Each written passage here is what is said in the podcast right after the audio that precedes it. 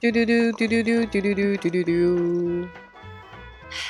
哎，听完这个喝热茶的声音啊，嗯，啊，进入非常适合进入我们本期的节目啊！大家好，欢迎来到由未来事务管理局独家出品的《丢丢科幻电波》，我是未来局的特工邓运。那今天呢，是我们的一期热爱能量站，跟我战战战战战战战战战。然后呢，我们会聊一个我们非常非常喜欢的一个电影的三部曲。嗯然后呢，这三部曲非常的宅嗯啊，所以今天跟我们聊这三部曲的呢，是我们的局长。啊，对，就是他刚刚在喝热茶，并且发出这个奇怪的声音，一会儿你们就知道他在干嘛了 啊！还有我们今天的宅学家船长，大家好，我是船长。哎，那我们今天聊的是什么呢？就是《雪与冰淇淋》三部曲。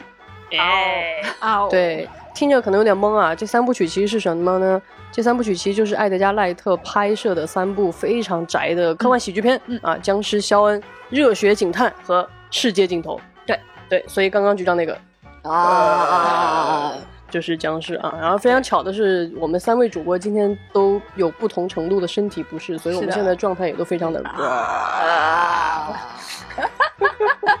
太无聊了，受不了了。很忘我啊，所以大家就能看出来为什么我们准备了这么详尽的内容，待会会给大家非常深入的分析，但是我们把它放在了热爱能量站这一期。嗯，对，因为这三部电影就是我们都非常的喜欢，然后呢，虽然我们喜欢的点都各自不同啊，但是一直都没有好好的跟大家聊过，然后我们这次决定就说，咱们还是好好的聊一聊吧。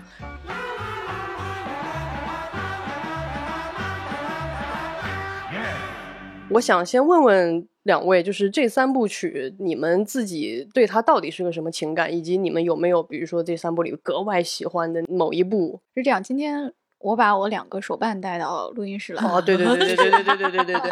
哎，先说一下，对，是我很多年前在亚马逊上捡漏买到的一对僵尸肖恩的，就是肖恩跟他朋友艾的的那个玩偶。对，我们我们一会儿拍张照放到那个文稿哎里啊。，OK OK OK，大家会在节目的文稿里看到这两个玩具哈。他们特别好，就是嗯它这个里面还体现了他俩的重要剧情。如果你看了玩具，你会被剧透。看了玩具被剧透。对哦，就是我为什么要说这个玩具呢？就是它这个玩具是其实是有三款的，就是一部电影一套，就一套，哦每套有两个玩偶，就是、呃、那个哦西蒙佩吉和 Nick Frost。嗯虽然他们其实定价都是一样的，但是你能看出这三部曲的地位哈。热血警探的那一款是最贵的，而且它哦缺货。哦，然后僵尸肖恩呢，它是最经典的那一部，但是它只剩一套了，但是就嗯我给买了。哦嗯，然后世界尽头呢，它这个手办就没有出，就没有上架。嗯 所以可能对对很多人对很多人来说，第三部也是比较没有存在感的一部吧。确实，嗯确实确实。那局长呢？我要又说吗，你当然就是呃，啊 对，熟悉丢丢的朋友都应该知道，局长是一个资深的、有深切的钻研的啊，在僵尸这个领域啊，阅片无数啊，深有心得 嗯啊。我跟你讲，你就是要看一个人是不是真的很喜欢一个领域啊，你就要看他除了看经典片之外，有没有看过烂片。烂片呀，如果一个人在这个嗯领域看了很多烂片，就说明他真的很喜欢这个领域嗯啊。比如说科幻片，比如说僵尸片。啊，当然他们是有交集的哈。嗯嗯那么《僵尸肖恩》应该说是我在三部当中最喜欢的，嗯。呃原因呢是非常明确的。对，除了他因为他是僵尸啊之外呢，因为他更有宅的热血，嗯。他更年轻、更美好，嗯，他更有一种冲劲儿和一种在摸索、在探索、在尝试的感觉。嗯，他更让我感觉到两位主演和导演和剪辑和编剧和所有的神经病在一起，非常的快乐。嗯，对对对那么到第二部的时候，就觉得呢，他们真的非常成熟了。对，我觉得第二部真的是巅峰之作，从水准、从完成度、嗯从方方面面上来说，全面超越了僵尸。嗯嗯嗯，就是到了第三部呢，就有一种我真的不是很明白到底为什么会这 样。等一下会跟大家深入分析第三部它到底怎么了。是的，如果说第一部是这个宅初出茅庐，刚找到一群朋友搁一块玩儿，哦，啊，第二部呢就是他们逐渐成长，觉得自己挺行了。哎，哎，第三部呢，就是人到中年，有点怀念当时挺宅那股劲儿，嗯嗯，所以嗯。到第三部就比较难过。嗯。那第三部呢，还有美国人的参与啊，难怪啊！它开头啊是 Universal 哦。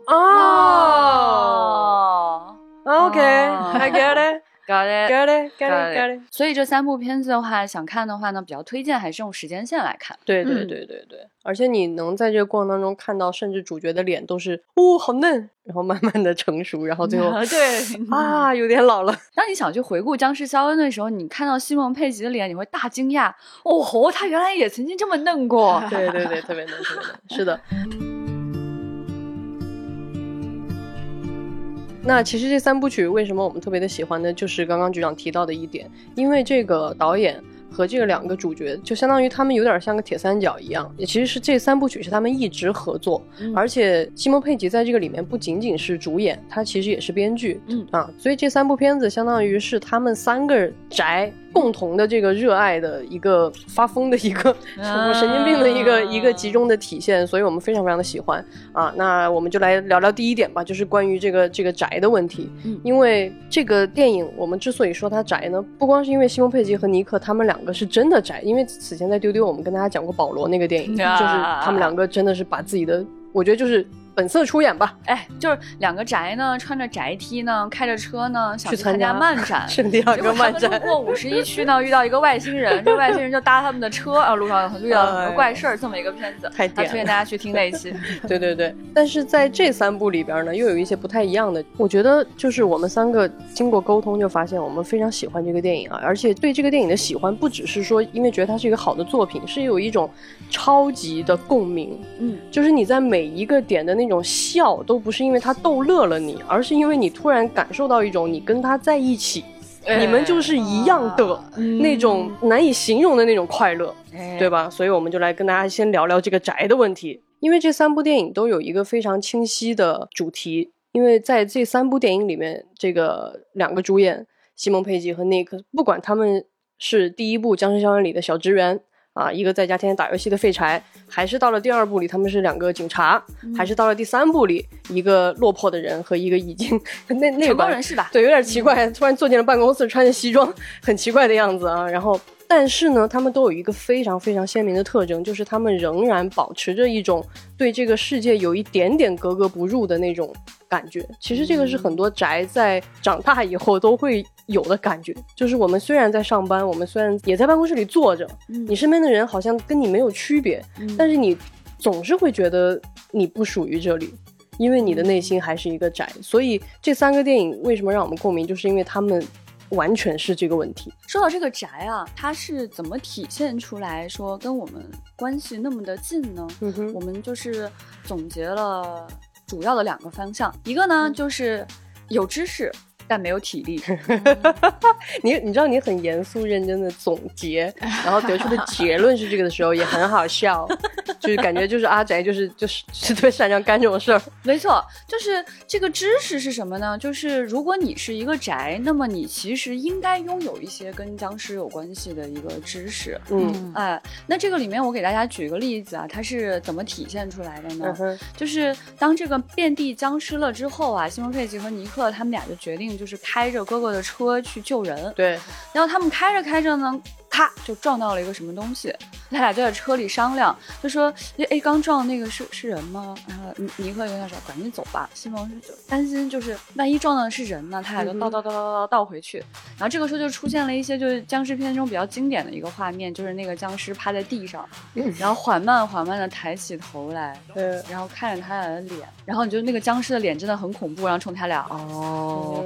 这个时候，正常的一般的僵尸片会怎样呢？就是你反打，就看两个主角应该是啊，好惊讶，对吧？嗯那这个时候，结果反打，他俩就啊，松了口气，是僵尸啊，确实是僵尸啊，开走了。所以这个时候呢，他的这种笑料就来自于这种地方，哎，他嗯就是拥有这样的一种知识。嗯，就是终极的宅是一种，它不仅有知识，它还要对这个知识进行一个终极的维护。对对对对对，你在这三部曲中到处都可以看到这几个主角对他所擅长的那个领域的概念异常的执着。是的，就他会澄清，刚才我听的这个不是嘻哈，是电子乐。对然后在那个《热血警探》里面，那个女朋友说：“你你是嫁给警察局了吧？”说。警察手册里不让这么说，要抠字眼。对对对对对，根据一个他非常信奉的一个固有的规则去抠那个字眼。是的，是的。你你养了盆花是不是？那个不是花，那是日本和平百合。一定要把那个准确的词说全了。对对对，他那个里面还反复叫他 policeman，然后他就说 police officer，officer 就不可以说不可以说 policeman 或者 police woman，必须是 police officer。对对对。Officer? What made you want to be a policeman officer? I don't remember a time when I didn't want to be a police officer. 厂长刚刚讲的这种终极维护，特别的感动，感动，对，就是只有很宅的人才会在这个点上感动，真的很感动。就是就是一般人只会觉得好笑。对对对，就是当两个宅哈，他们在院子里面有两个僵尸，这嗷着嗷的，就差他俩扑过来了。对，就一般的僵尸片，这个时候很紧张，很紧张，很紧张，立刻就干，越来越紧张，就是赶紧找什么斧头啊，什么这些东西去干。就他们俩呢，又没有什么武器，是结果他们想了想。自己手边最尖锐的物品，竟然是自己存的唱片。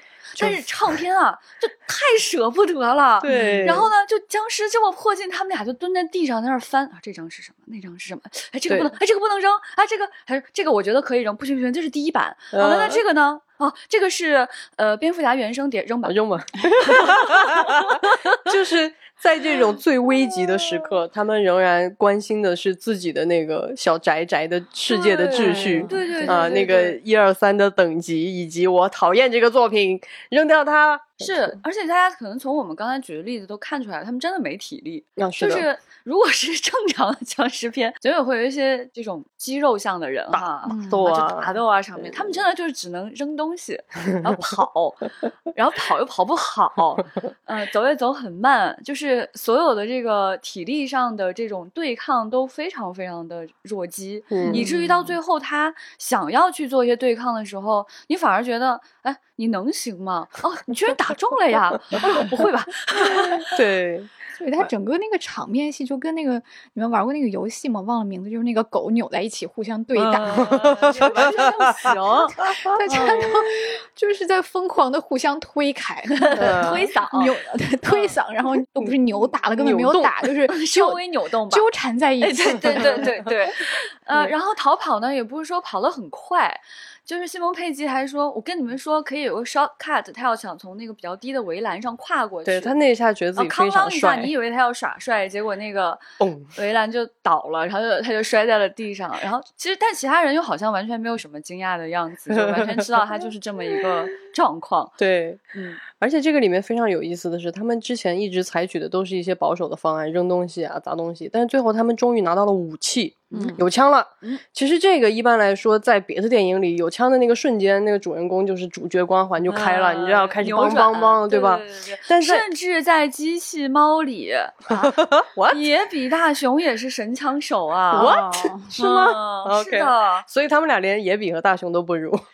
野比和大雄是啊，对不起，呃。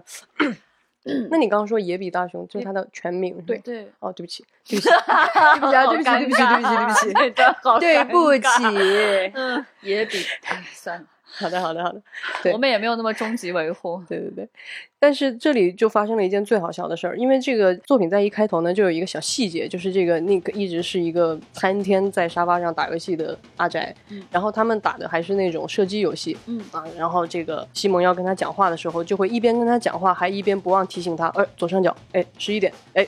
哎，再让他哎，对对对，该该冲，对对对，说说啊，reload 一套术语，对对对，但别的人跟他们说完全听不懂，只有他俩可以交流。对，就是他们一开始你就看到了他们在游戏里非常默契的这个交流，结果当尼克拿起枪了以后，别的这个不是宅的人都很着急说啊，你快打那边那个窗户，他哪边哪边，然后然后这个尼克就会立刻站出来告诉他说十一点方位，然后他啪就打过去了，然后那个人说啊那边那边就大概在你的左左上方，啪。所以他们两个的这个在游戏里的非常无聊的宅的配合，在此刻突然变成了能够维系他们生死关键的一个技巧。就在那一刻，你真的就是觉得非常的好笑，就是好笑到了极点，就是完全不是普通的僵尸片那种普通的英雄拿起枪的那种，你觉得很爽。而且他一次都没打中，好厉害啊！就你以为他在那个游戏当中玩射击游戏可以很厉害。结果并没有。对但我觉得这个非常非常现实啊。嗯，是就的，是的，是其实一般宅，你可能经常玩射击游戏，真的打得非常非常准。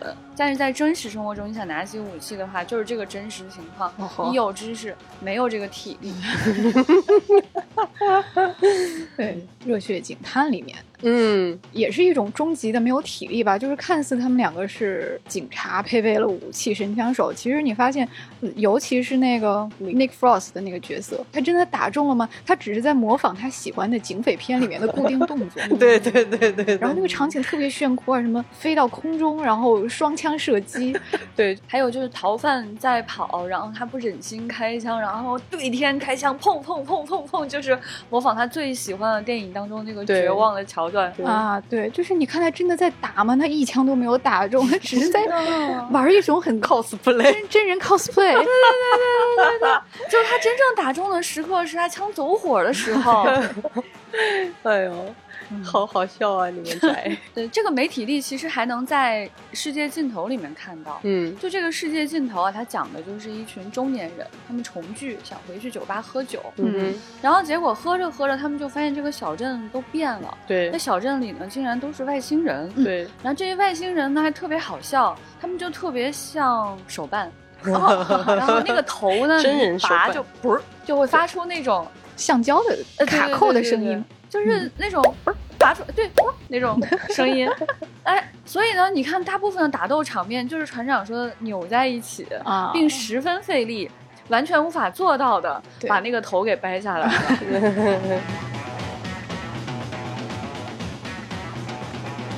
那说到说他们还有什么特征呢？那就很明显了。大家想想宅宅的话，就是有热血，嗯想想 EVA 对不对？嗯，但是没有胆量。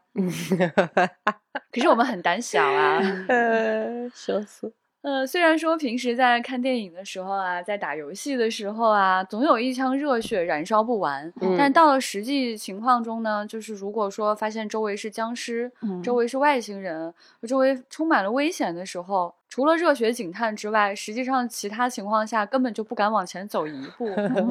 对，就是大家在僵尸里能够看到非常经典的就是，比如说窗外已经聚满了僵尸了，然嗯后一个宅就问另一个宅，他们还在吗？帘子一拉开，哇，好多僵尸在那儿 拍窗户，然后默默的、很缓慢的把那个帘子拉回来，生怕打扰到别人，然后很冷静的坐回来说还在，啊，然后包括他们最后到那个酒吧的时候，一不小心动，把灯一开。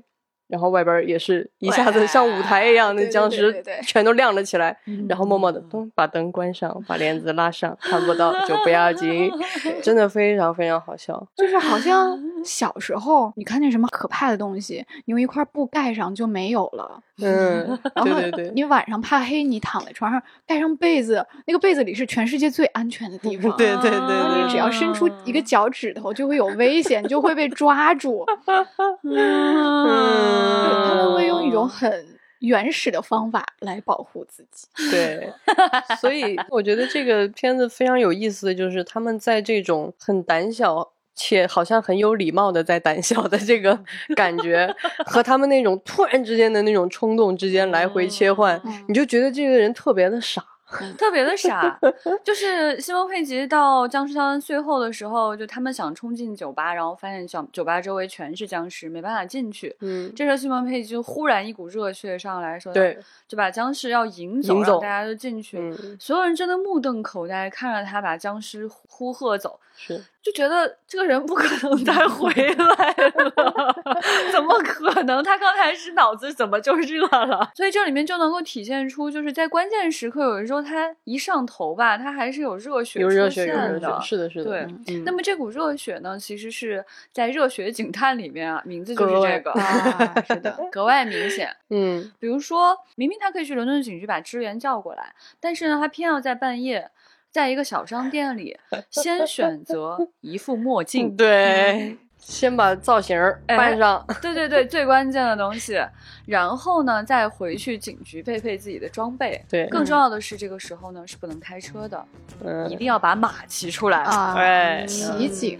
然后最后还要叼上一根牙签，对，就是做很宅的是要非常讲究那个流程和仪式感。哎就是 cosplay 一定要就装备要齐全，然后那个劲儿要足，呃，嗯主要是你要有还原度，还原度你还原度一定要达到一个阈值，对吧？就是啊，那警察一定要叼一个牙签儿，然后还最后还要吐掉，啊就是坚持一些没有必要的细节。哎呀，对，其实说到这里，我就想说一个我觉得非常有意思的点，就是这个东西的宅不光是说在文本内部宅，就是这个角色宅，嗯他们角色的行为宅。其实这个导演在拍的整个的手法也特别宅，就是首先比如说僵尸肖恩，比如说你一定要之前看过很多僵尸片，你才会觉得格外的好笑，就是因为这个导演从一开头就已经在戏谑了。就大家回忆一下，他那个一开头，就是他有无数的细节。这个主角先是像一个僵尸一样蹒跚的走过来，嗯然后镜头上移，然后他打了一个哈欠，但打出来非常像僵尸，嗯呃。然后你看到在这个场面开头，这个正常的城市里，比如说公交车上，比如说路边，已经有很多人，那个演员的状态就很像僵尸，除了他的眼睛没有变成那种苍白的颜色，就他们神态非常的呆滞，嗯，然后行动已经很缓慢了。就是其实这个导演从一开始就完全不藏着掖着，说这个僵尸像普通的电影，我们都会从一个很正常的地方开始，我会把这个危机藏起来。但这个导演就是恨不得一上来就是快快快，朋友们，僵尸僵尸，然后然后你一看，哦，其实不是僵尸，是正常人，但是宅都会觉得吁。呃，然后他有很多那种吓人的那种拍摄手法，比如说这个你照着镜子，然后你那个镜子一关，然后歘，镜子后边有个影子。其实它是非常非常典型的这种恐怖片的拍摄手法，但是他都先把它在前面最正常的地方先用一遍，然后就是一惊一乍。就是只有这种看僵尸片很熟悉的人才会自己在那，哦，好可怕！哦僵尸哦对，僵尸来了，然后最后发现，他每一秒都让你觉得僵尸已经要来了。对，其实他就是从一开头就在玩你，所以如果你没有看过那么多僵尸片，你可能在前面会有点 get 不到，就就是你你不会 get 到这一层快乐，你不会觉得从第一秒就开始傻。而他要在你整个精神完全松懈掉的时候，对再给你僵尸。，对对对，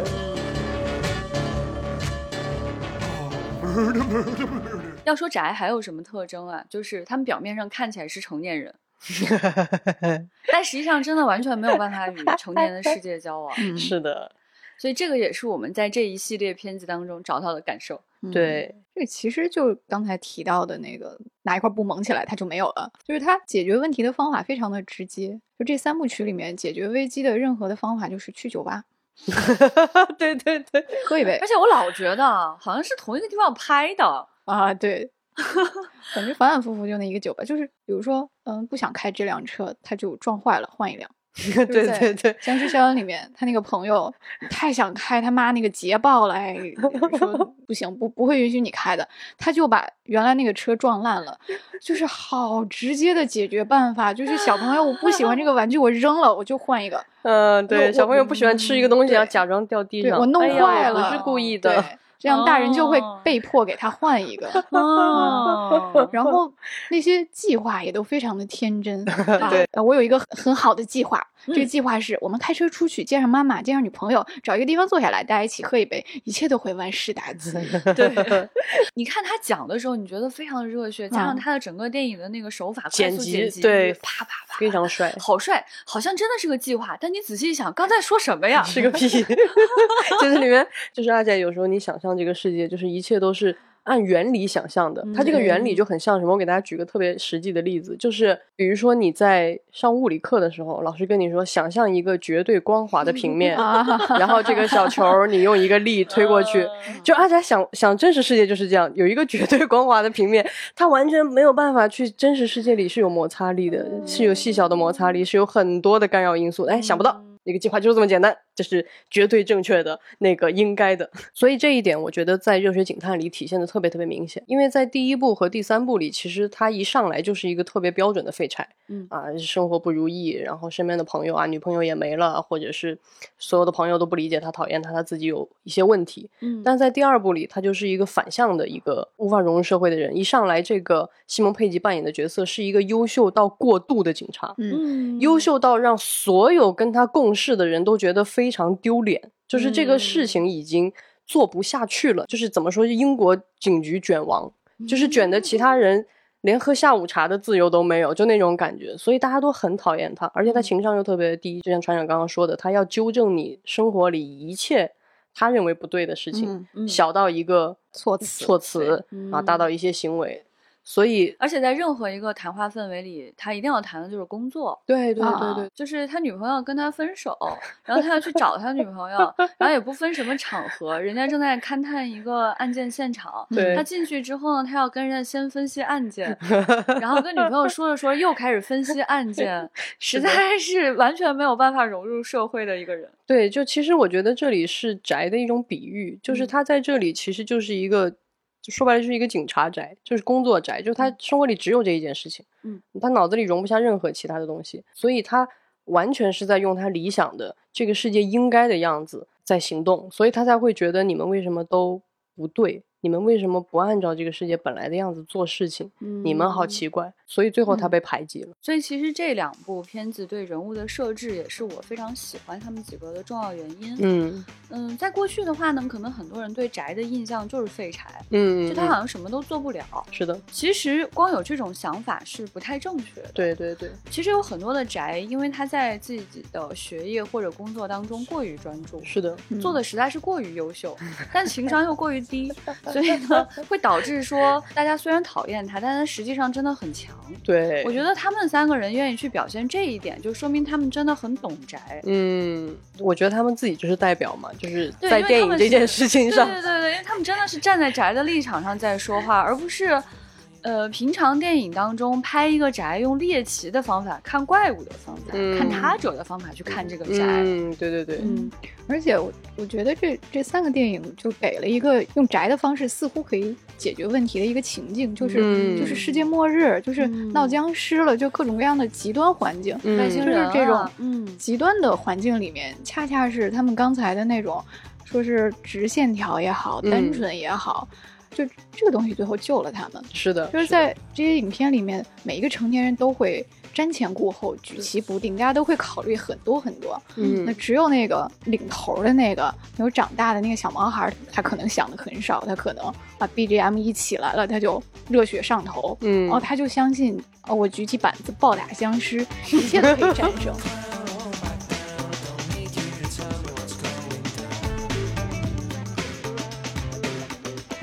这个不会与成年世界交往啊，我就想起了不要逃避这件事情。啊嗯就是这个西蒙佩吉他遇事所有的方法，第一反应就是我躲起来，迈不过去的坎儿我就退回来。这个逃避是有很多各种各样具体的体现的，就比如说在口头语言上的逃避，嗯就是我不说那个词，它就不存在。这三部电影里面每一部都有一个主角打死也不能说的词，在《僵尸肖恩》里面是 不愿说那个 Z 打头的词。嗯 zombie，那在《热血警探》里面是不愿意说那个 M 打头的词，就是 murder。对对对对，然后在《世界的尽头》里面是大家都不想提那个 robot，、嗯。不要说那个 R 开头的，对会被听见，不好不好，对对对，说不说就是不存在。嗯，然后他为啥，他们给他起的其他的名字听起来也都非常像 Robert，然后还要管他们叫 blank，就是那个是空白。要说逃避，其实我觉得第三部真是终极逃避，就他是一个废柴，然后他的生活方方面面都不如意，所以他想召集他过去所有的朋友，去像小时候一样喝一杯。嗯这个就是他想要离开这个世界的一种方法。然后呢，你仔细去想，他生活当中的问题，所有的事情都解决不了了。，对，什么样的方法可以解决所有人生活当中所有的困扰呢？那就是世界末日啊，外星人来了呀。对，那么这个时候呢，所有的问题都简单化了，就不再是他们过去当中生活当中最复杂的那些问题了。嗯嗯就不是我变了，是世界变了，所以都是这个世界的错，就变得特别的合情合理。是的，而且在这三个系列当中，你终极能够看到的逃避，就是没有一个是真正彻底解决了什么问题。啊，是的，嗯嗯嗯嗯，但是他们好像解决了一部分问题，然后终于可以舒适的回到做自己的那个范围当中去，那么这个世界又重新变得美好了。是的，我觉得这个也是这三部曲非常有意思的一个点，就是在一般的作品里啊，我们写一个生活中格格不入的人，一个小废柴。大部分的情况下，我们的讲述方式是他经历了这个外部世界逼迫他不得不去做行动、做改变，但是结局一般来说是他长大了，他能够跟这个世界去去相处了。但是在这三部里面的，在结尾我们会看到，他们并不是去改变了这个世界，也不是长大了，嗯。他们是用经历了这个特别特别极端的环境啊，僵尸，然后这个村子里是一个整个巨大的这种谋杀的阴阴谋谋暗黑团体啊，然后或者是这个第三部的这个世界末日，嗯。但是当他们经历过这些巨大的变动以后，他们通过自己阿宅的那种方式对抗，最后他又回到了他自己的心灵秩序里边儿。嗯。就是其实在这个外部的危机出现的时候，给了他们一个机会去认识一个问题，就是说我是真的进不去这个世界了，嗯但是呢，我也不想妥协，我不想变成一个无聊的大人。我不想变得，比如说《热血警探》里，我绝不会跟你们一样，天天就坐着喝茶聊天、摸鱼、下班。我还是会永远按照我的方法去做那些你们都看着就都觉得奇怪、都觉得这个人有病的那些事情。嗯我还是会做它。嗯所以虽然这个世界经过了变化，但是在最后，他们每个人都是回到了自己，就是他们能够正视自己的那个舒适的那个心灵秩序了，他不再自责了。比如说在《僵尸肖恩》里，那个天天打游戏的废柴，就是。对吧？就大家都觉得你就是个 loser，你干嘛？你自己这么废，你还把你的朋友拖累。但在最后的结尾，就是这个废柴已经变成了僵尸了，但是我的好朋友还是把他锁起来，然后跟他一起打游戏。嗯，对，而且这段还专门在电视上有铺陈，说有些僵尸变僵尸了之后啊，好像还保留了一些本能。嗯啊，他原来可能推推车啊，或者做点什么，好像是行的。结果呢，画面一转，发现哦，原来尼克保留的本能是打游戏呀、这个本能也太复杂了吧！天哪，你们仔细去想，打游戏是一个多么系列化的、复杂的一个能力呀、按道理说，应该是大脑健全的普通人类才能完成的事吧？但 是呢，他变成僵尸之后，竟然还可以打游戏打得很好，只是偶尔想咬他的朋友而已。已经熟悉到成为一种本能了吧？条件反射，对但是 所以那个每次看到他们两个人最终又回到小木屋里打游戏的时候，你就觉得哇，世界又变得小小的，很安嗯全，对回到了嗯宅的秩序当中。嗯，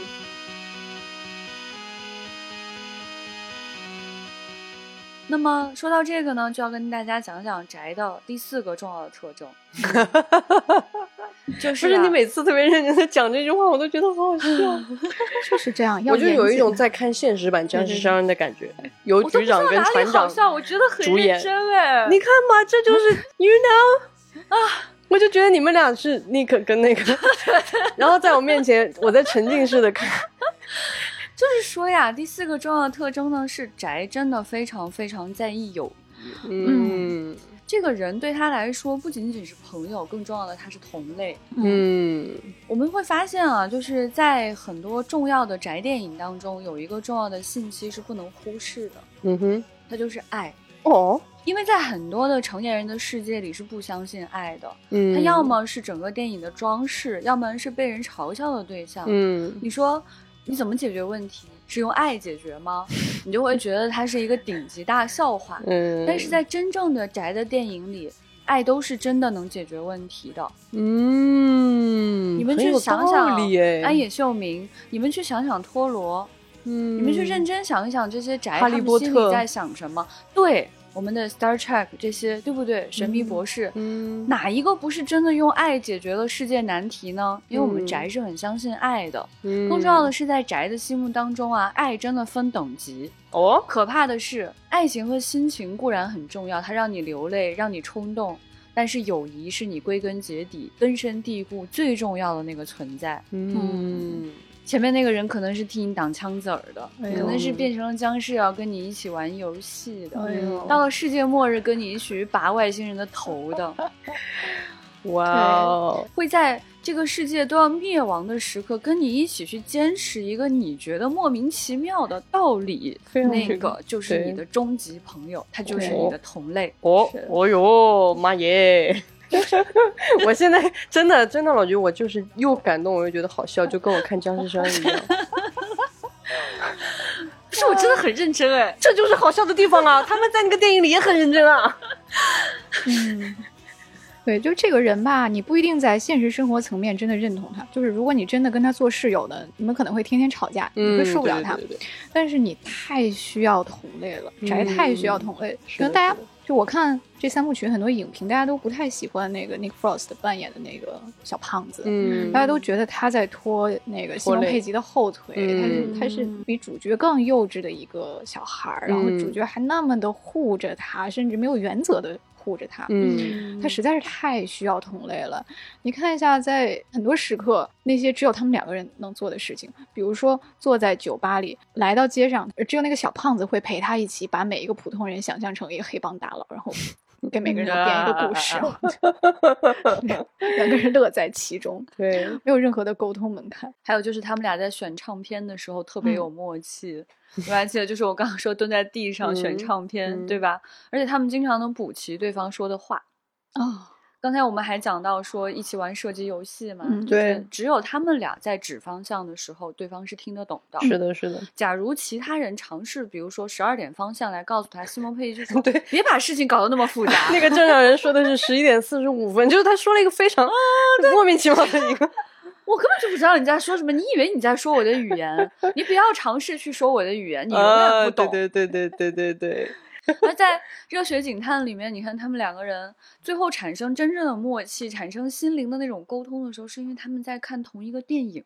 对，这个点也特别宅，就是那种电影宅，就是这个导演真的是太喜欢，就是我能感觉到这个导演超爱电影。是的，嗯他对所有电影的这种类型、套路、梗，所有的小的这种东西都了如指掌、烂熟于胸，所以他才能在拍《僵尸肖恩》的时候那么熟练的使用各种僵尸片、恐怖片的手法，然后在拍《热血警探》的时候那种常规那种，哎呀，警察的那种很帅的东西，热血对但是嗯。对他必须非常熟悉，他才能把这个东西，对嗯。他就能既把这个东西拍的特别燃，然后又特别傻。嗯。就是超级难的，就是你其实光想起范儿，某种程度上是容易的，嗯，但是你能够起范儿到又觉得这个人很帅，又觉得他非常傻，这个真的是一个超绝的能力。我觉得在其他的作品里，我都超绝的超绝能力，我很难，我都很难看到这种 瞬间。所以而，且就是你会很感动的是，平时你在别的电影里看到两个宅惺惺相惜的时刻啊，实际上这个拍摄者是作为一个嘲笑者第三方在看他们的。嗯，哦，你看那两个人有点傻哎，但是你在这个系列电影当中，他们真正惺惺相惜、令你感动的时刻，就是那些他们相互之间非常懂对方的时刻，嗯。就是可以因为一起看同一个电影感到感动，对。而认同说在这个时刻我们成为了朋友。嗯，是的，是的，所以呢，就有一件非常好笑的事情要跟大家讲，就当你想到一对英国的朋友的时候，你会想到谁？啊啊，听了前面我们节目的朋友啊，可能你想到的那一定是《好兆头》当中的大提提和麦克辛老师了。嗯非常有趣的是呢，必须要跟大家去讲，在这个 Staged Two 舞台剧第二季的时候哈，然后呢这一季当中呢，他们就讲啊，就是美国人要拍这个，所以想把两个主演换掉。啊，就是要找两个人来演大提提和麦克辛，这就已经很滑稽中的滑稽，而且还破 次元壁了，对吧？这个时候呢，他们就讲我们要找两个英国人啊，他们特别帅，然后他们就特别一想到就是觉得说他们更出名儿。对，而且他们要看起来一看就是朋友或者搭档。一开始他们就说可能是科林菲斯和休格兰特，哇，我全程都在期待他俩什么时候上线啊！我看一下，我感觉就是这种片子把他俩叫来可能性也挺高的吧。是的，是的，嗯，结果画面一转，果然没找到那两个人，找到的嗯是谁呢？朋友们，就回到了我们今天的主题，是的他就是西蒙佩吉和尼克弗罗斯特。那一刻一切都连上了，你觉得太合理了，没有比这两个人更合理的。对，你就哦哦哦，嗨嗨，是这感觉的。对对对对对，哦，嗨，嗨，为什么有的人会觉得大提提和麦克辛好像在现实生活中有可能不是朋友，有的人不是 buy it 呢？那就是因为有西蒙佩吉和尼克弗罗斯特的出现，正因为有西蒙佩吉这一对朋友的存在，嗯，你才可以质疑这个世界上所有有可能存在的友谊。嗯，他们的友谊是如此的 convincing，就是跟西蒙佩吉跟那个 Frost 一比，提提和辛就是演了宅作品的现充，好像真的，他们好像关系也没有那么好吧？你就会有这样的怀疑。对对对对对，当你问我，是死党吗？就到了搭档的这种程度吗？是是是你问我这个问题，我就会怀疑。我觉得有可能是他们演的，因为他们演技太好了。嗯，哦，但是我从来不曾怀疑西蒙佩吉和尼克弗罗斯特之间是不是朋友。嗯，其实有人问说他们俩在现实生活中有可能不是真的朋友吧，我就会觉得你傻吧。就是他们两个，他们四个人在这个片段里哈，就是就是比屏幕上面的那对儿朋友，他们所表现出来的那种同类的感觉，嗯就是碾压性的。他们演出了比下面这对朋友更像朋友的状态，就他们两个那个接话的状态，对彼此梗的熟悉的状态，嗯就是既模仿了下面那一对，但是又是碾压级的。就是比如说提提和心，呃，就提麦克辛总是吐槽提提说你怎么用一个什么印花马克杯啊？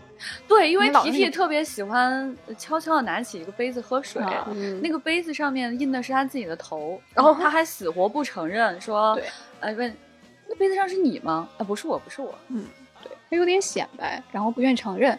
结果这个西蒙佩吉他也有一个马克杯，人家的马克杯是《星际迷航》的周边，哎呦，因为他出演过《星际迷航》。哎呦，然后这个时候，Nick Frost 就会吐槽说：“别显摆你那个《星际迷航》的杯子了。啊，对对对，因为尼克没有演过《星际迷航》，嗯确实是西蒙佩吉演过。而且我要说，真的是西蒙佩吉做什么事儿都让我觉得我特别为他高兴，因为我太相信他是一个宅了。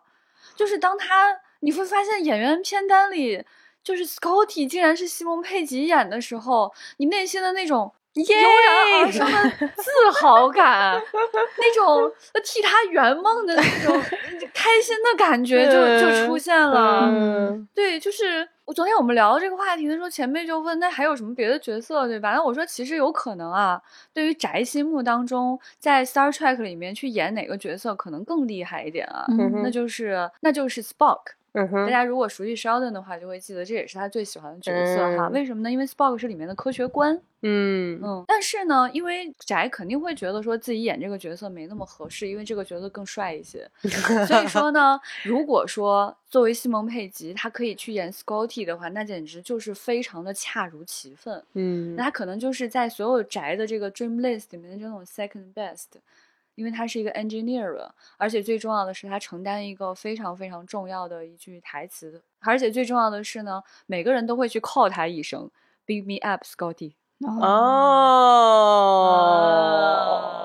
就显得自己特别帅、特别酷、特别懂行儿，嗯，而且是特别关键性的一个小人物，嗯，确实很符合宅的心理哈，是不是？我说的这个有知识又没体力，然后又没胆量，但是对有热血，但又没胆量。你想，哎，参加星际迷航，哎，没胆量。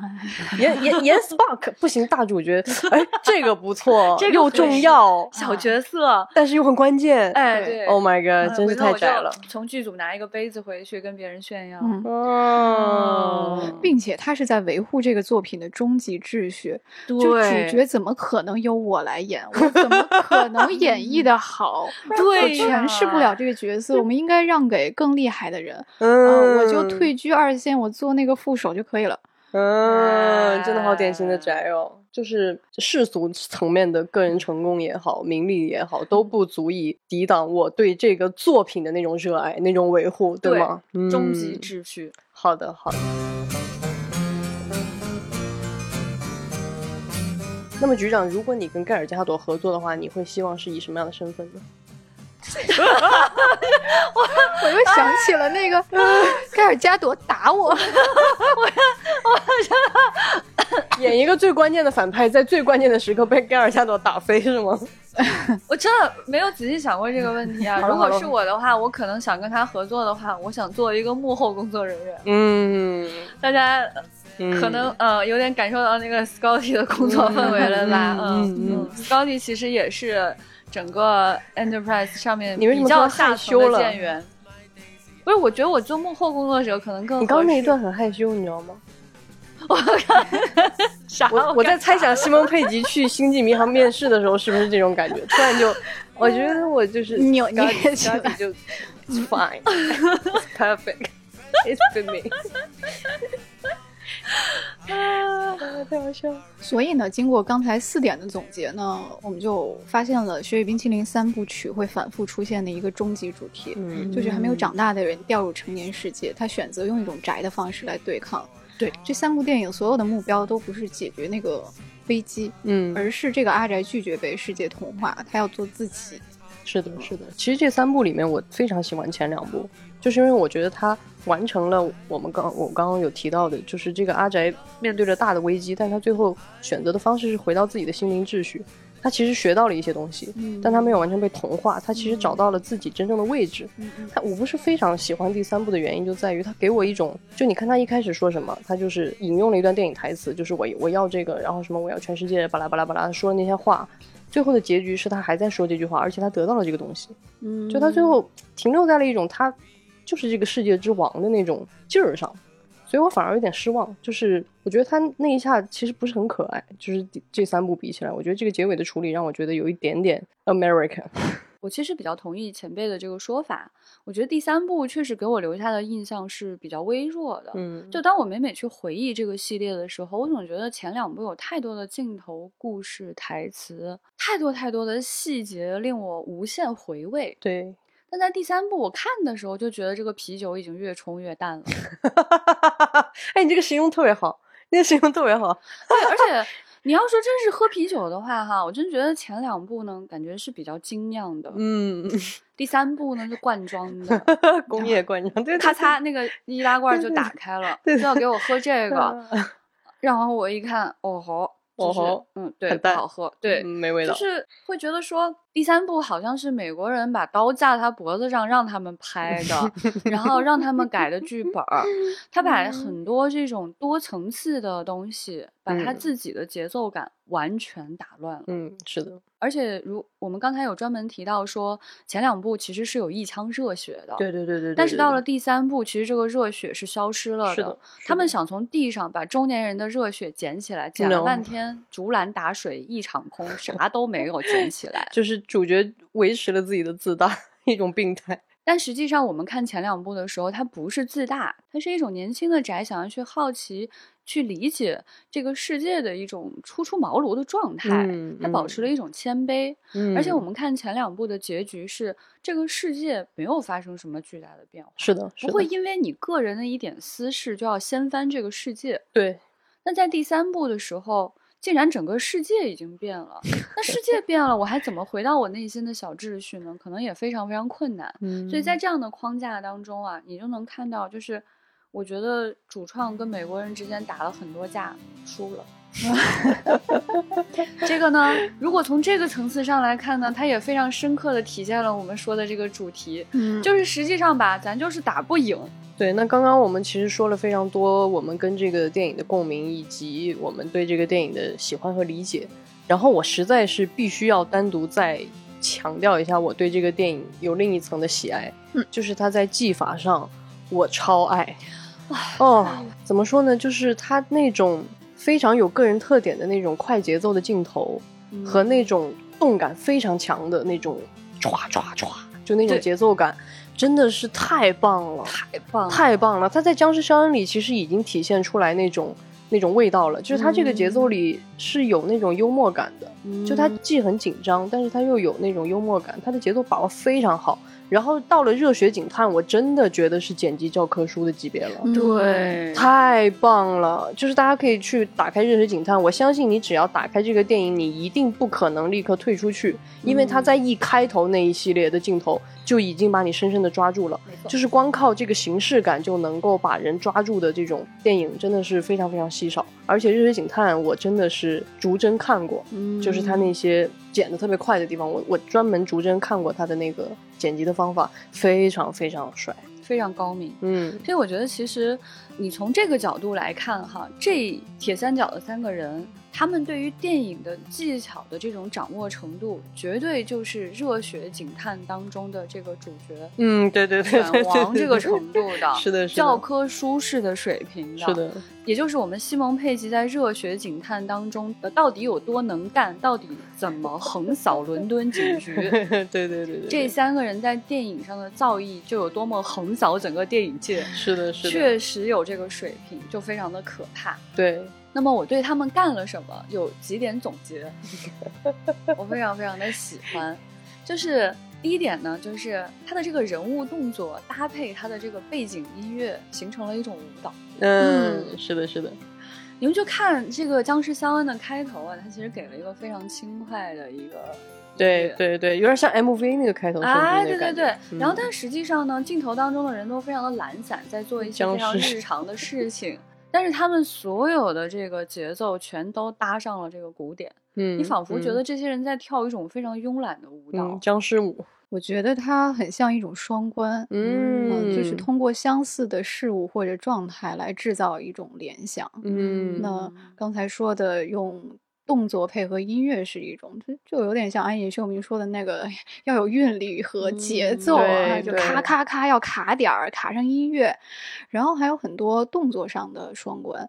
比如说，刚才也提到了，普通人日常生活很麻木，就是收银员的动作是一致的，嗯，大家在公交站等车一起掏出手机，对对对对对对对，因为巷子里那些兜帽小青年儿，大家一起晃，左脚右脚，左脚右脚，对。嗯包括宿醉之后的动作、困倦的样子、乞丐乞讨的样子，就是既像僵尸，他们也在演出自己这个一成不变的人生。嗯，还有刚才前辈提到的那个，就是镜头从脚摇到脑袋，对，就是迈着僵尸一样的步伐，打着僵尸一样的哈欠，镜头上一是是一个早起困得不行的宅。啊呃，还有那种《热血警探》里面，就是一个人头上挨了一枪，但是跌坐在椅子上的是另一个人。嗯 然后抽奖摇滚筒的时候，它那个画面对应的是凶手跑上一道螺旋的楼梯。嗯嗯嗯，还有很多台词上的双关，比如说《僵尸肖恩》里面有很多跟僵尸有关的，叫谐音梗也好，叫双关也好，比如说，呃，我失恋了，没关系，又不是世界末日啊，也现在很多人不吃肉啊，或者你这个熊孩子，你是死了吗？然后在《热血警探》里面会有很多跟警察有关的双关的词语，比如说嗯那个超市经理说我是一个杀价的高手。嗯啊，你要光顾我们店，我们店价格低的像是在犯罪。嗯而且他的名字叫 Skinner，嗯，对对对对，他那里面每一个人的名字都嗯，不怀好意，对，对对记者叫 messenger，商人叫嗯 merchant，、嗯呃，然后包括所有的歌词也都在讲剧情，就是没有一句歌词是浪的费是的，是的，是的，是的。而且他经常在同时发生的两段完全不同的对话，又形成了另外一层对话。嗯嗯，对，嗯就是拼贴起不同的片段，组成一个意义。对，嗯，就在《僵尸肖恩》里面，他就是肖恩在不明白发生什么事情的时候，他就打开电视，然后他咔咔咔换台，然后这个时候每一个节目都用一个只言片语，最后串起了整个的那个真相。比如说这个乐队演唱，歌词里面唱整个伦敦陷入了恐慌，对对对，咔切到新闻台，大量的人类，咔动物世界被生吞活剥。啊，对对对对对，那一下非常精彩，太绝了，非。常精彩，就你感觉好像是一个宅回家之后随便乱换台，而且不太想看电视的感对觉，对。但实际上是非常精妙的细节。这其实是一个做的非常好的电影手法，因为其实，在很多电影里，尤其是科幻片，我们都会处理一个难题，就是你怎么跟观众解释你的设定和背景信息。就是很多的处理不好的，就是那种对话式的，比如说啊，天呐，局长，你知道吗？我们这里闹僵尸了。然后你说啊，什么是僵尸？我说僵尸就是巴拉巴拉巴拉，就是很多的电影它其实会让两个人就在那边讲，这是一种非常廉价的处理手法。是的但你看僵尸肖恩，他不光他这个东西，首先是这个人物非常合理的这种动作，嗯，它是他日常的动作，嗯但是同时他又把这个那种戏谑的意义做得非常非凡。其实他可以只看一个频道，对吗？对他可以只看一个新闻频道，大部分都是处理啊，最多就是看一个频道对，看一个频道。嗯，但是他在这个节奏的切换中，让你觉得这个事情非常好笑，又非常有危机感。所以我觉得这个导演是，而且而且那个时候你会感觉到，这个全世界有很多电视台还没有在关心这件事。对对对对嗯对，那么其实刚才呃，两位也讲到了其中一个点，是我觉得它第二个非常重要的特征，就是它的那种快速剪辑，其实形成了一种新的古典和音乐。对的，对的，对的，它甚至都已经不是说我们谈论说有一些些韵律感了，嗯，它直接就是音乐了。是的比如说打啤酒，咔咔咔咔咔。对啊，比如说热血警察关门，呃，穿装备，啪啪。对，是的，他非常直白的直接给你把音乐表现出来了。嗯，第三个呢，我觉得他音乐还藏在一个什么样的地方呢？非常有趣，就是他的台词和噪音共同形成一种音乐。嗯对对对对，在《僵尸肖恩》里面，他们俩从酒吧出来已经喝多了，对，他们其实，已经有点不太知 道了。对，就是他们在酒吧里说话的时候，外面就有一个人蹦蹦敲门，他那个蹦蹦敲门的声音完全卡在他们说话的间隙。嗯哼，哎，这样的话就有一种在给他们打鼓点儿的感觉。对他们出来呃唱歌说话的时候呢，旁边远处很远的地方有一个僵尸，他每次嗷都在他俩说话的那个间隙。他俩唱那个歌，然后唱到那儿就会等那个僵尸来，给他们伴唱的感觉，太傻了。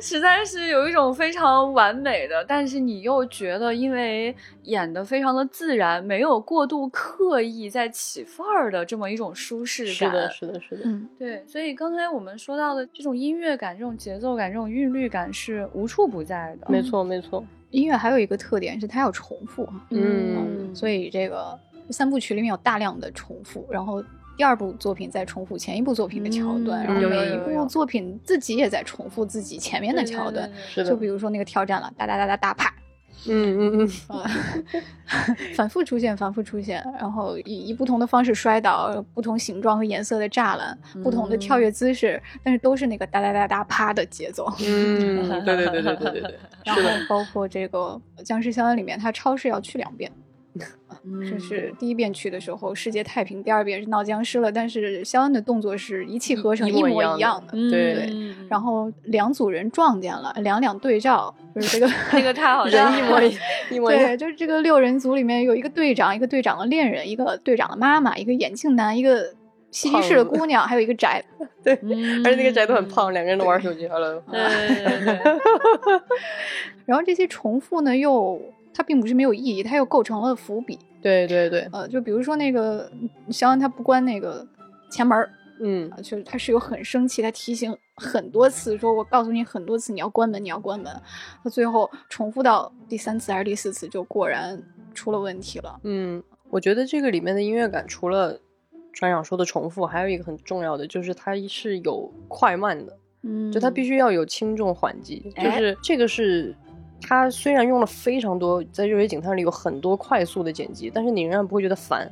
就有很多大片快速剪辑或干嘛，你其实到后面会审美疲劳，你会觉得有点腻。在《热血警探》里，你绝对不会感受到这个，你会觉得它非常好笑。嗯最精彩的就是你们记不记得他最一开始就是他们要把他发配到那个小镇的时候，就是有有人来跟他谈话，然后第一个人呢层级低一点，然后他就说 OK 我他不服啊生辩啊，然后说不行我要见那个谁，然后马上啪那个人第二立刻出现，但是呢很悠闲啊怎么了？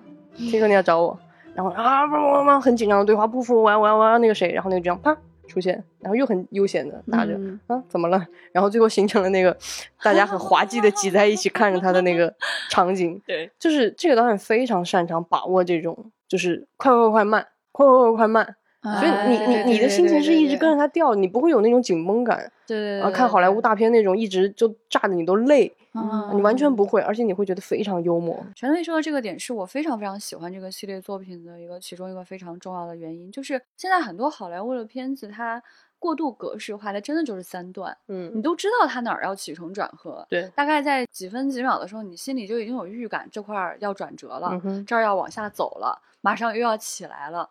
但是呢，你在这几个英国人做的作品当中，你感觉呢，它是一个变奏非常丰富的，没错，嗯没错，没错。它并不是说整整只有三段，对，它的大结构其实也是三段。对，但是它在里面的细微结构特别精巧。对，而且甚至如果我们真的用音乐来形容它的话呢，它有些部分是交错的，嗯哼，它甚至能够让你听见两种声音。，对对对比，如说我们刚刚提到在《僵尸相恩》的开头，它不是给了你好几次错觉嘛？嗯，就先让你觉得这可能僵尸，那可能僵尸，这也是僵尸。但是等你彻底放松警惕，感觉主角已经进入到日常生活中之后，他开始给你渗透，对对对嗯对对，路上开始有人倒下了。是的，开始有人在抓鸽子要吃，那圆圆好像看有点怪事儿。然后报纸上明明报道了一些信息，但又被大家忽视了。是的，他就是想把这些信息一点儿一点儿、一点儿一点儿渗到里面。嗯，整个这个段落呢，主角又在不断的进行自己非常日常、非常无聊的日常生活。是的，是的，所以。实际上你听见的是两种乐器的合奏，嗯，两个。嗯声部在合唱。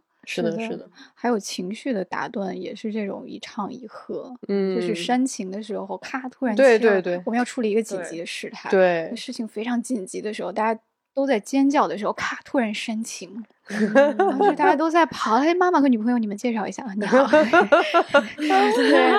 后他那个继父要临终了，说了一段特别感人的遗言，然后 当场就哭了都哭了，然后那个音乐也已经渲染到极致了，然后眼泪还没有擦干呢，嘎。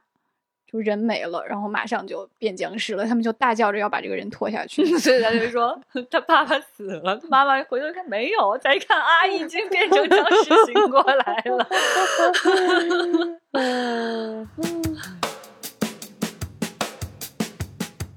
哎呀，真的是在这个欢乐的气氛中啊，对，啊，我们给大家推荐的这个《雪与冰淇淋》的三部曲，非常推荐大家去看一下。而且如果你从第一部，比如说你连看，嗯，肯定会非常的快乐，哦呃，会特别的快乐。我我自己就干过这个连看的事情，然后我每年时不时隔几年我会翻出《热血警探》再看一遍，啊，给大家强烈推荐。对我们未来局在万圣节的时候还一起看过《僵尸肖恩》，特别适合跟朋友一起看呢。嗯，对，那个场景当时就很像《古宅老友记》，就是要要找一部大家都符 符合大家奇怪口味的电影。就是它要是科幻，它是宅的，它要热闹，不能吓人，因为我们看不了恐怖片儿，有人看不了恐怖片 啊。同时，它还要精彩刺激，要有要是大家都熟悉并且喜欢的类型，它还要真正的有灵魂、有趣味，满足以上条件的僵尸小恩。嗯，然后它里面还要有很多宅梗，然后这些宅就会在那边边笑边讲，然后我在后面看着他们，就像他们在看僵尸肖恩一样，我看的是个套娃。好欠套哦。嗯，对，就是这个感觉啊。而且呢，一定要跟大家讲啊，虽然第三部它的存在感弱，但它仍然是秒杀其他这个世界上其他无聊作品的一个作品。是是是是是是，而且，如果你想知道他们怎么去做出那种嘣儿头一掰就掰掉了的外星人呢，还是推荐看一下的。以及说，如果你反复看这三部作品，反复看、反复看的话呢，随着你阅历的增长和知识的增加，你就会发现更多的乐趣，你就会发现，哦吼，嗯。当时我以为是一个路人的人，竟然是他。嗯。哦，就是长大再看，有眼不识泰山。对，就是大家看一看这里面都有谁哈。就是我我这里要提宅的作品，可能大家才能想起来，就是《哈利波特》里面的魔法部部长斯特林姐跟比尔奈伊，嗯。然后马丁弗里曼，嗯。呃，奥利维亚科尔曼，嗯。然后这个帕蒂康斯坦恩，他是龙之家族里面的老国王，那个韦赛里斯一世，然后还有哈利波特里的费尔奇，还有裴淳华，哦，对我我这次才发现有他。太奇特了，对。对，，还有这个《哈利波特》里面演斯拉格霍恩教授的，他他叫吉姆呃 Broadbent，对，然后还有就刚才说的那个呃《热血警探》里面那个智障大傻子牙儿，他是全游里面的猎犬桑德克里冈，哦，嗯还有那些我去翻职员表，然后我根本想不起来在哪里看到过的凯特·布兰切特，啊什么？啊，what？你们知道他是谁吗？他是《热血警探》里面那个西蒙·佩吉的女朋友，那个法医，那个没有露脸的，只露了一双眼睛的，是凯特·布兰切特。好，我们现在立刻重看。Oh my god！Why？啊，我觉得布兰切特太怪了，他真的太怪了。我跟你说，要说布兰切特历史上干过的怪事儿哈，我觉得这个算是 number one，number two，就是他去那个匹诺曹里面演那个戏狒狒，对对对，就一路上啊啊啊哦哦哦，就是他在那儿演，就是好浪费，一点都没有听出来是他的声音。在这个里面，他演他女朋友吧，就还把脸整个捂起来，嗯，但你想那个镜头非常合理，他只露了一双眼睛，那个湛蓝色的眼睛，我当时很印象就很深刻。然后你再一想，那个是精灵女王的眼睛，天哪，那咱我有眼确实就是有眼不识泰山呐！立刻重看安排。那还是分手吧，什么玩意儿？没关系，那分手吧，分手吧，分手吧啊，分手吧，分手吧，同意了。嗯，然后还有像嗯彼得·杰克逊，啊然后还有布鲁斯·皮尔斯南。哦，对对，这个我也，哎，这个我也对对对对对。呃，我我完全没有印象，这两个人就是就是你们到底在哪儿出现了呀？然后我回去拉着进度条，我也没找见。布鲁斯南是那个《世界尽头》里边他那个老师，就他那个中学老师，然后是那个机器人首领，来劝他们穿着西装，哦，你们这样不行，你们得加入我们，不啦不啦不啦。哦，嗯好的。我要为了布兰切特的眼睛再看一遍，热血警探。对，嗯，好的，所以其实就是当你去重温的时候，你发现两队人带着两队宅 交错的时候，然后你发现里边后边跟着的那个特别傻的其中一个人就是华生和霍比特人，对对对对对，呃，另外一位是九号密室的骨干的时候，你当时就有一种、啊，但又很合理，合理吗？英国演员只有五十个对，就是啊，嗨，嗨嗨。不过今天我有一种突然的感觉，就是我觉得布兰切特肯定也是个宅，我心灵大受震撼。他肯定很宅。你想一想吧，我觉得他肯定是个宅。但他确实，他最著名的作品不就是《精灵女王》吗 Right 我们在想什么呢？对啊，对吧？好吧，对，哦好的，嗯，好，哎，朋友们，呀世界变得更美好了呀！有宅的世界就是这么的美哎好，宅的热爱就是这么的美好，真。好呀，女王愿意跟他一起干这种傻事儿，这世界真美好。对对对，好，那所以好开心啊，总是为他们感到高兴。那我们就沉浸在这个宅的感动和这个宅的这种意犹未尽的憧憬和美好当中，结束这这一期热爱能量站。然后推荐大家都去看啊，反正我是要去看了。当你已经看了这三部作品，并且不断重温这三部作品，你将获得的是一种宅的感同身受。嗯，从今往后，当你看到他们两个人的时候，不管在任何场合，当你看到他们去演了他们肯定特喜欢、特别宅的那个电影的后续作品的时候，你都能获得翻倍的快乐。嗯所以诚意向大家安利这个系列的作品，它能让你的内心非常的充盈。嗯，那今天的节目就是这样喽。欢迎大家在所有的平台给我们留言互动、点赞、打分，把节目分享出去，让更多的人听到，把这个宅宅的热爱能量散播到全世界。如果你想找到，嗯世界嗯，你就说你想找到同类的话，那么你就要加接待员的微信了，F A 零五零四，嗯，懂的人都懂什么是零五零四。好冷。加上之后，你跟他说丢丢，就可以进群与你的同类一起聊天了。那推荐一个大家会遇到同号的体验哈，就是这个《三体：引力之外》沉浸式科幻体验已经开票了。地点是上海西岸凤巢 AI Plaza，在全平台搜索“引力之外”即可购买。以及全宇宙的一切都可以找我们打广告，可以发邮件到我们的邮箱 marketing at f a 二零零一 dot com，懂的人都懂为什么是二零零一。你今天，你这，哎，是你这。